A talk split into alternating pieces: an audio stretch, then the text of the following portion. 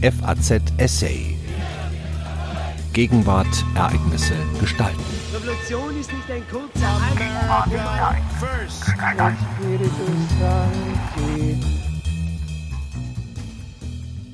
Die Generation Z und die fünfte Welle des Terrorismus.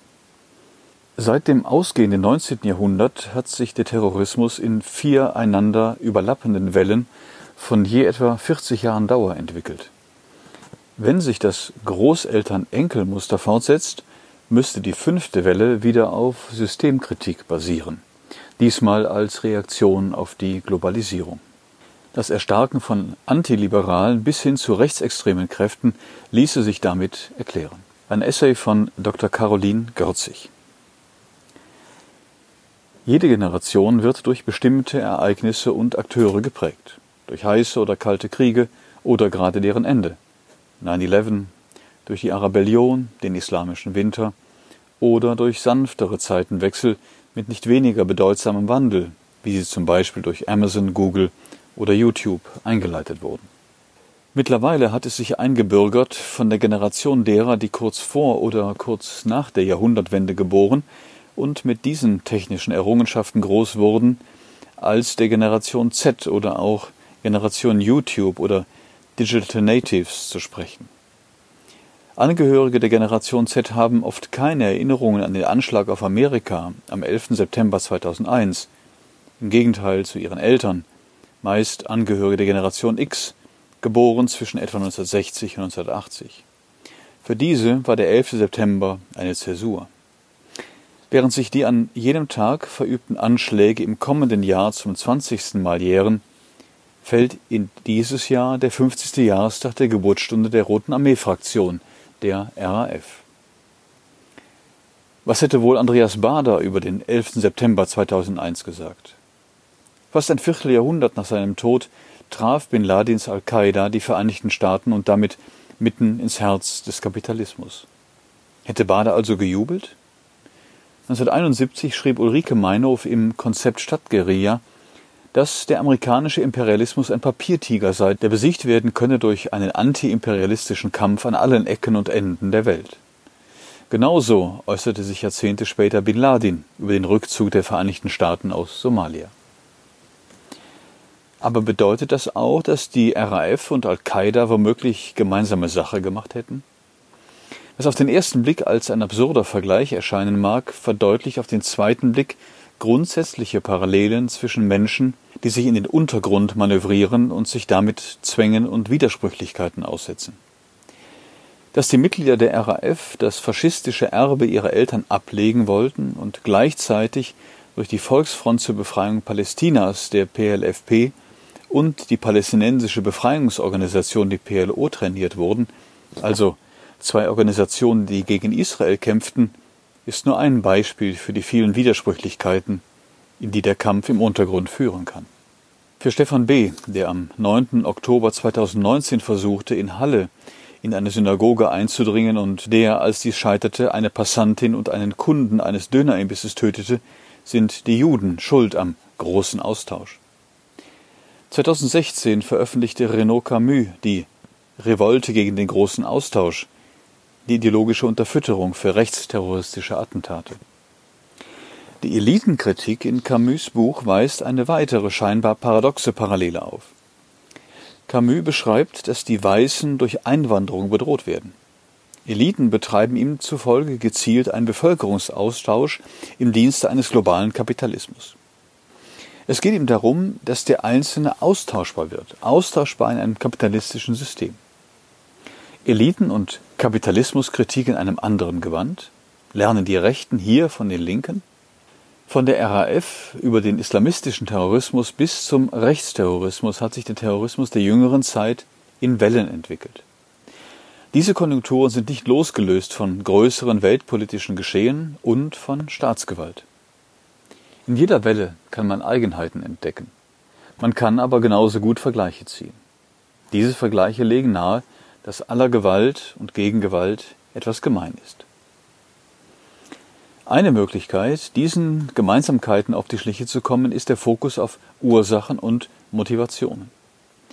Es wurde oft angenommen, dass Armut, Chancenlosigkeit oder vielleicht der Mangel an Bildung Terrorismus erklären könnte. Diese Faktoren konnten jedoch in mehreren Studien in ihrer Ursächlichkeit entkräftet werden. Forscher beobachteten zum Beispiel in ägyptischen Gefängnissen, dass ein hoher Grad an Bildung sogar mit stärkerer Radikalität in Zusammenhang steht. Unter den Rechtsextremen in Deutschland findet man Menschen aus der Mitte der Gesellschaft. Separatistische Bestrebungen kommen meist aus reicheren Regionen, Tirol, Quebec und auch Katalonien. Man könnte fast meinen, dass gerade die Privilegierten zum Terrorismus neigen. Könnte man im Umkehrschluss sagen, dass Terrorismus ein Privileg ist? In Terrorgruppen spielen Narrative von der Vergangenheit und der Zukunft oft eine entscheidende Rolle. Rechtsterroristen beziehen sich auf alte Tempelritterorden, Islamisten sprechen von der glorreichen Zeit des Islams, Linke greifen Ideen des Anarchismus auf. Neben der Legitimierung ihrer Existenz durch Einordnung in einen größeren historischen Rahmen sind es aber auch Visionen von der Zukunft, die mobilisieren sollen. Manchmal sind diese Visionen apokalyptisch, manchmal wird eine neue Welt als Ziel propagiert. Was hat es zu bedeuten, wenn Terroristen nicht immer in das Opferschema von Armut und Chancenlosigkeit passen und gleichzeitig Zeit und Raum neu schreiben? Warum manövrieren sich Menschen, die manchmal sogar privilegiert erscheinen, freiwillig in den Untergrund? Oder, um einen Schritt zurückzugehen, wie freiwillig ist der Weg in den Untergrund? Menschen, die sich in die Illegalität begeben, wählen nicht nur ein Leben voller Zwänge und Widersprüchlichkeiten, sie waren bereits vorher Zwängen unterlegen. Die Motivationslage ist dabei oft so vielfältig wie die jeweiligen Individuen selbst. Wenn man Biografien sich radikalisierender Individuen betrachtet, so fällt eine starke Varianz auf. Usama bin Laden stammt auf einer unternehmerischen Multimillionärsfamilie aus Saudi-Arabien. Was fehlte ihm, da er doch alles zu haben schien? Andreas Bader musste das Gymnasium verlassen und geriet mehrfach mit dem Gesetz in Konflikt. Er töpferte und zeichnete, statt eine Berufsausbildung zu beginnen. Was trieb ihn an? Und warum musste er auch die von seiner Mutter finanzierte Privatschule verlassen, obwohl er als hochbegabt galt? Stefan B., der Attentäter von Halle, war erwerbslos, habe seiner Mutter zufolge auf alles geschimpft und gab den Juden die Schuld an seiner Situation.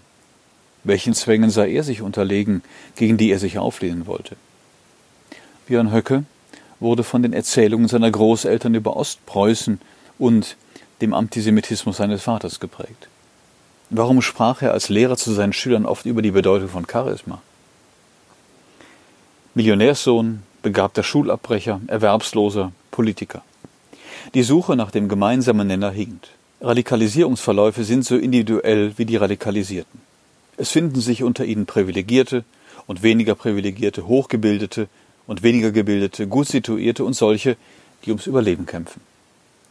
Es ist daher notwendig, über die Analyse der Motivation von Individuen hinauszugehen und auch die Entwicklung der Organisationen und Bewegungen zu beleuchten, in deren Rahmen Einzelpersonen agieren.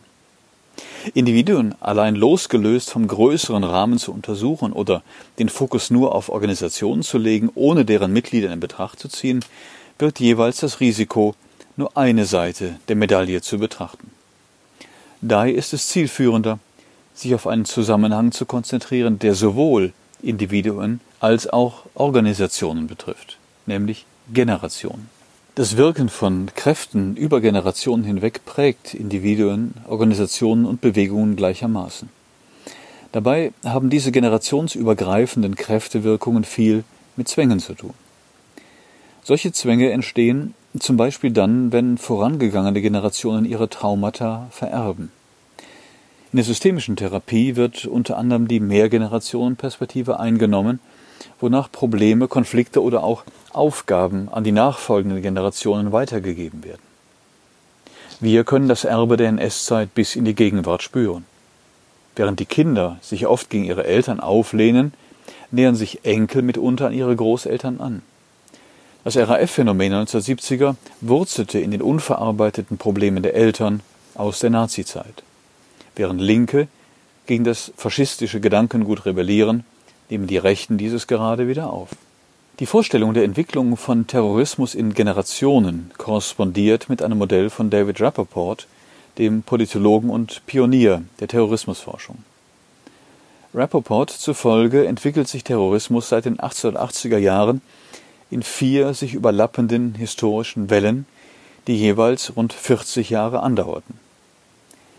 Die anarchistische Welle der 1880er bis 1920er Jahre, die antikoloniale Welle in den 1920er bis 1960er Jahren, die Welle der neuen Linken zwischen den 1960er und den 1990er Jahren und die gegenwärtige religiöse Welle, die etwa in den 1970er, 80er Jahren begann. Wenn jede Welle des nichtstaatlichen Terrorismus circa 40 Jahre dauert und die vierte Welle um 1979 begann, wie es Rappaport annimmt, müssten wir an der Schwelle zu einer zukünftigen Entwicklung stehen. Konkret ist womöglich eine fünfte Welle des Terrorismus gerade im Entstehen begriffen. Und falls ja, lohnt sich der Blick zurück. Was haben der Anarchismus oder der Antikolonialismus mit der Generation Z zu tun? sehr viel, wenn man von einem Generationenmuster ausgeht, nach dem bestimmte Zwänge weitergegeben werden. Es macht Sinn, die vier Wellen des Terrorismus nach Rappaport auf ein mögliches Generationenmuster zu überprüfen. Dazu ist es des Weiteren sinnvoll, Terrorismus als Antwort auf Handlungen der Staatsmacht zu begreifen, um das größere Ganze zu sehen. Terrorgruppen interagieren mit Staaten und provozieren sie beispielsweise zur Überreaktion, so dass man auch von Koeskalation sprechen kann. So könnten der anarchistischen Welle, der antikolonialen Welle, der Welle der neuen Linken und der religiösen Welle auf staatlicher Seite Imperialismus, Kolonialismus, Kapitalismus und der Krieg gegen den Terror gegenübergestellt werden. Das Muster von Aktion und Reaktion, staatlicher und nichtstaatlicher Gewalt kann man in die Zukunft projizieren. Demnach könnte man sich eine fünfte Welle des Terrorismus als eine Reaktion auf Globalisierung vorstellen. Das könnte man aber auch aus den Mustern der vorangegangenen Wellen schließen. Schaut man sich die vier vorangegangenen Wellen an, so fällt auf, dass sich die erste und dritte sowie die zweite und vierte ähneln. Die Anarchisten der ersten Welle und die neuen Linken der dritten Welle propagierten Systemkritik. Bei der antikolonialen zweiten und der religiösen vierten Welle ging es um territoriale Ansprüche. Auch islamistische Gruppen wollen Gebiete von ihren Gegnern befreien, etwa Palästina von den westlichen Besatzern. Entgegen der Auffassung, Gruppen aus der religiösen Welle gehe es nur um Religion, dient diese oft vielmehr nur als Legitimation oder auch Verschleierung weltlicher Ambitionen. Dem Muster eines wellenüberspringenden Generationseffekts zufolge lassen sich die sozialistischen Aktivisten der dritten Welle durchaus als Enkel der anarchistischen Revolutionäre begreifen, während sich arabische Islamisten auch als Befreier vor neokolonialer Unterdrückung verstehen. Dass eine Welle der jeweils vorletzten ähnelt, liegt nahe, dass man von einem Generationenmuster sprechen kann, bei dem die Großeltern ihr Erbe an die Enkel weitergeben.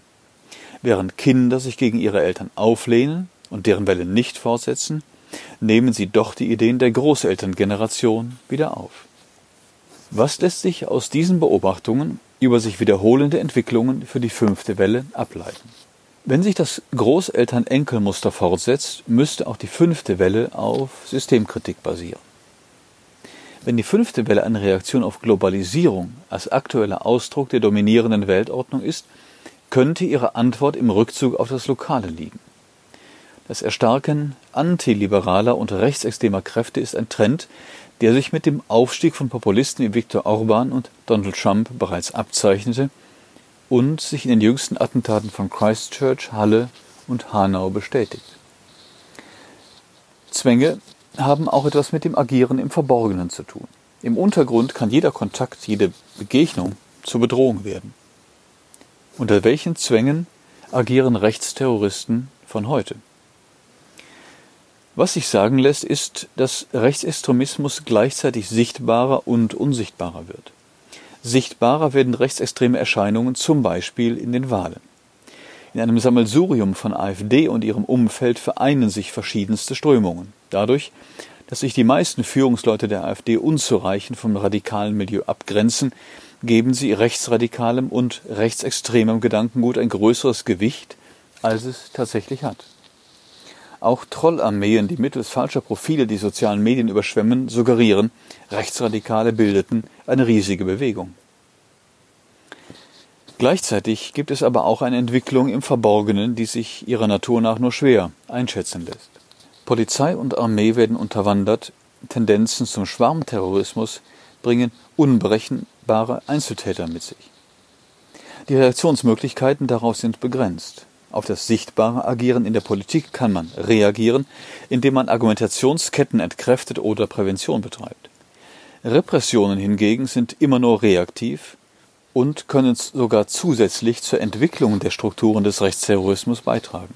Das Einzeltäterphänomen ist auch eine Anpassung von Terrormustern an staatliche Repressionen.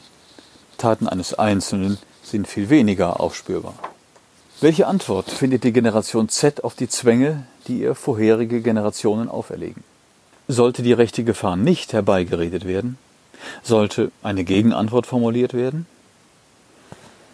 Eine Möglichkeit ist es, Krisen als Chance zu begreifen. Generationen vererben nicht nur ihre Traumata und Probleme, sie können auch als Quelle zur Problemlösung werden. Man fand heraus, dass insbesondere die Durchmischung der Generationen innerhalb der irisch-republikanischen Armee, der IRA, dazu beitrug, dass die Organisation den politischen Weg einschlug. Junge Menschen, die voller Tatendrang und stürmisch sind, können mit den Jahren ihre Ansichten ändern. Die Anführer der IRA wollten mit ihrer Friedensinitiative auch die Jungen davor schützen, die gleichen Fehler wie sie selbst zu machen. Die Anführer einer anderen, geografisch und ideologisch weit entfernten Organisation, der ägyptischen Jama'a Islamiyya, die 1997 für das Massaker in Luxor verantwortlich war, kehrten ebenfalls der Gewalt den Rücken. Sie sagten über ihre kämpferische Vergangenheit, wir waren jung und dumm. In 20 Büchern legten die Anführer der Jama'a Islamiyya ihre Reflexionen über ihren Sinneswandel nieder, zum Beispiel darüber, was es bedeutet, sich Fehler einzugestehen. Dieses Eingeständnis fiel ihnen alles andere als leicht. Tausende von Menschen anzuführen und deren Leben zu riskieren, um schließlich zu begreifen, dass das Ganze ein Fehler war, ist das eine. Diesen Irrtum den Anhängern gegenüber zu kommunizieren, das andere. Was können wir von den Einsichten der Jama'a Islamiyya lernen? Vielleicht, dass Generationen ihre Fehler reflektieren und kommunizieren könnten? In einer Forschungsgruppe am Max-Planck-Institut für ethnologische Forschung in Halle haben wir Lernprozesse islamistischer, ethnoseparatistischer und linker Terrorgruppen vergleichend untersucht. Besonders lernfähig sind jene Gruppen, die die Werte und Normen, die ihren Zielen zugrunde liegen, offen in Frage stellen und damit einen Erkenntnisprozess innerhalb der Gruppe einleiten. Besonders Anführer müssen sich überwinden und auch Tabus thematisieren. Aufschlussreich ist unsere Forschung zum Beispiel dann, wenn wir beobachten, wie Gruppen auf unterschiedlichen Kontinenten und mit unterschiedlichen Weltanschauungen miteinander kommunizieren und voneinander lernen.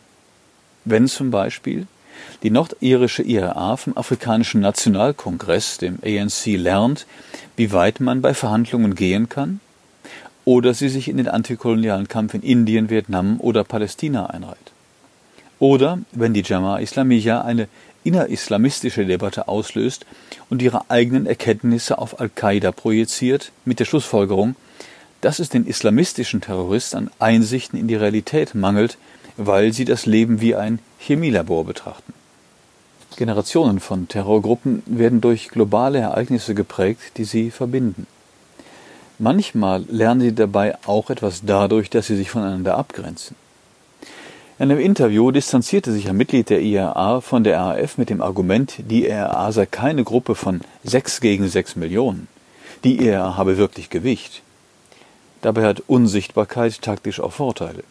Die Suche nach dem kriminellen Trio von RAF-Mitgliedern der dritten Generation ist umso schwerer, je kleiner das Unterstützernetzwerk ist, das das Trio aufliegen lassen könnte. Je sichtbarer Terrorgruppen werden, umso stärker müssen sie Verantwortung übernehmen und das Tabu brechen, das manchmal in solchen Gruppen herrscht, nämlich den Kampf aufzugeben. Was für die einen ein Tabubruch ist, bedeutet mitunter für die anderen den Schutz vor Tabubruch. Für manche Tabus gibt es gute Gründe, wie das Verbot von Nazisymbolen in Deutschland oder das Zeichnen von Mohammed-Karikaturen.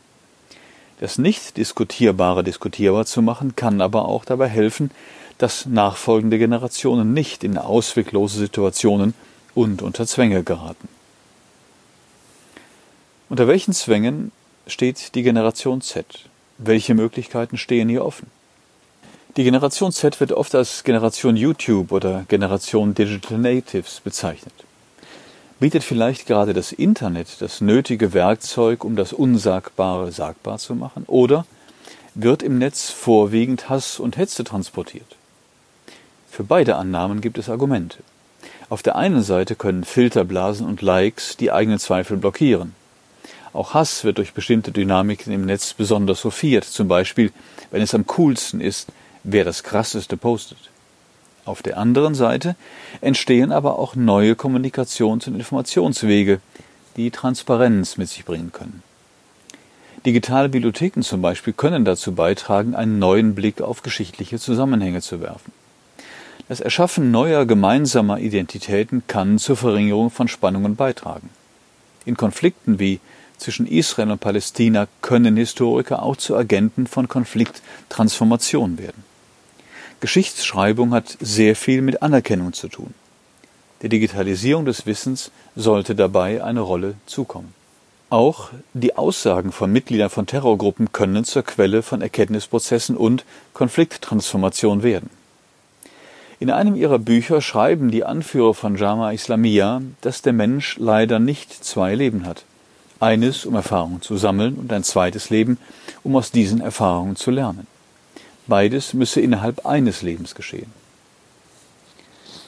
Jede Generation sammelt ihre Erfahrung, kann aber auch von den Erfahrungen vergangener oder künftiger Generationen lernen. Was wird uns wohl die Generation Z über den Terrorismus lehren? Terrorgruppen erschaffen Visionen von der Vergangenheit und der Zukunft, vielleicht auch, weil ihre Gegenwart darin besteht, im Verborgenen und unter Druck zu leben. Aber auch Terrorgruppen lernen im Hier und Jetzt. Unerwartete Ereignisse können den Lauf der Geschichte ganz plötzlich auf den Kopf stellen und ganze Generationen prägen. Die Corona-Epidemie, die uns zu Beginn des Jahres überrollt hat, kann unter bestimmten Bedingungen Terrorismus in die Hände spielen. Wo Staaten versagen, springen oft Terrorgruppen in die Lücke und bieten soziale Dienste an, um so mögliche Mitglieder zu mobilisieren. Während Terrorgruppen neue Nischen besetzen könnten, ist die Antwort von Staaten ebenfalls entscheidend. Die Kriegsrhetorik einiger Regierungsoberhäupter in Angesicht des Coronavirus suggeriert, dass wir uns im Kampf mit der Natur befinden. Dass es auch anders geht, beweist der Aufruf des UN-Generalsekretärs Guterres zu einem globalen Waffenstillstand. Dass es anders geht, beweisen auch die Bemühungen der jüngsten Generation um den Schutz des Klimas. Welche Vergangenheiten, Gegenwarten und Zukunft wird die Generation Z erschaffen? Welchen Fußabdruck werden die Digital Natives in der Geschichte hinterlassen? Welche Tabus werden sie brechen? Die Generation Z ist nicht nur durch das Internet oder jetzt die Corona-Epidemie geprägt. Sie ist auch das Ergebnis der Einflüsse ihrer Eltern, Großeltern und Ureltern. Jeder von uns ist ein Kind seiner Zeit. Jeder von uns folgt bestimmten Spuren und hinterlässt bestimmte Spuren. Die Jama'a Islamiyah schrieb über die Abkehr von Gewalt, dass es sei wie in der Luftfahrt. Ohne Kommunikation stürze man ab. Al-Qaida wiederum wurde von ihr beschrieben als ein Auto ohne Fahrer. Was die Jama'a Islamiyah beschreibt, suggeriert, wie man aus der Spur geraten kann und dass Kommunikation helfen kann, auf der Spur zu bleiben. Sie hörten einen Essay von Dr. Caroline Görzig. Sie leitet die Forschungsgruppe Wie Terroristen lernen am Max-Planck-Institut für ethnologische Forschung in Halle an der Saale.